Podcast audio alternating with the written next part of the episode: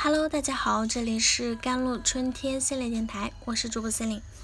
今天跟大家分享的文章叫做《希望每个人都有延迟满足的能力，也有即刻满足的自由》。延迟满足啊，是一个很时髦的词啊，几乎在任何领域都能看听见。那我上网查了一下延迟满足的解释，百度上说。延迟满足是克服眼前的困境，谋求长远利益的能力。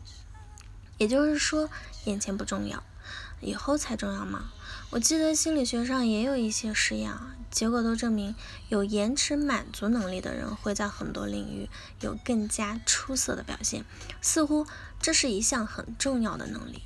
如果不具备啊，坏处是多多的。小的时候记得好多父亲。或者母亲经常说，现在要用功，不然以后没饭吃，或者以后没有选择的权利。所以我的童年要么在用功，要么在装作很用功。即便到现在，我已为人父母，已经拥有了一切说的以后，但是丝毫不敢怠慢。那如果休息，就会感觉到很不安。在很多实验中。延迟满足有明确的时间界限，比如即刻满足给一颗糖，延迟两个小时给三颗糖。但是在实际的生活中，可能没有谁可以给我们明确的答案吧？那我们什么时候满足自己的欲望是被允许的呢？什么时候可以无惧无忧的满足自己呢？CCTV 有一个公益广告，别让等待成为遗憾。有几个场景很有感触。画面一，一个母亲蹲在自己要去上学的儿子身边，对儿子一边帮他整理衣服，嘴里一边说着：“等你考上大学，妈就享福了。”儿子高高兴兴、蹦蹦跳跳的上学去了。母亲望着儿子远去的背影啊，慈爱的目光里充满着美好的期待。画面二。母亲站在比自己高一头的儿子身边，对儿子说：“等你结完婚，有了孩子，妈就享福了。”儿子终于与心爱的人携手走进婚姻的殿堂，母亲满眼充满着幸福的期待。画面三，奶奶坐着，孙女儿贴靠在奶奶温暖的怀抱里，对奶奶说：“奶奶，等我长大了，就让您享福。”透过那微笑的眼神，我们可以看到老人已满目沧桑。最后题为：别让等待成为遗憾。以后到底有多厚呢？等待又该有多长呢？即刻满足到底有多错呢？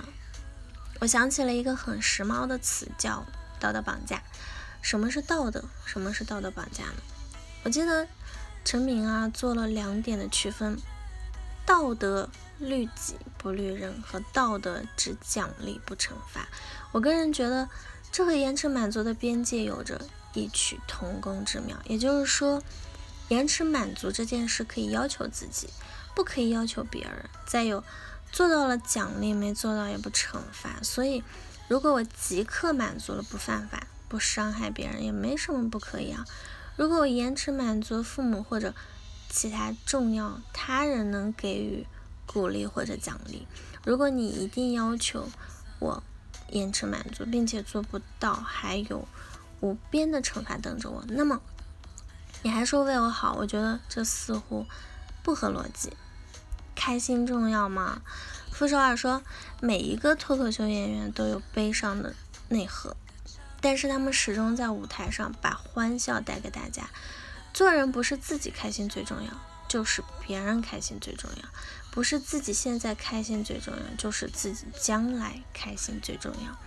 无论你现在受多少委屈，你都是为了将来有一天能够扬眉吐气的时候，能够证明自己价值的时候，你感到开心。工作是开心的吗？可能没有人这么认为吧。但是我觉得你努力工作，有时候你加班，你非常的不开心。但你想到你攒很久的钱，能给自己买一个特别好的东西，会非常开心。这段话让我想到了延迟满足。延迟满足的解释说，克服眼下的困境，谋求更大的利益。只是很多利益不可度量。或者在每个人心中的主观价值不同。那么什么样的事情需要延迟满足，值得延迟满足呢？我想，负手而中的话，应该就是答案吧。在这个过程中，你得有开心可获得。希望每个人都有延迟满足的能力，也有即刻满足的自由，有延迟满足的欣喜，也有即刻满足的安心，有延迟满足的鼓励，也有即刻满足的尊重。希望大家生命中的每一天都重要，都开心。好了，以上就是今天的节目内容了。咨询请加我的手机微信号：幺三八二二七幺八九九五，我是 Celine。我们下期节目再见。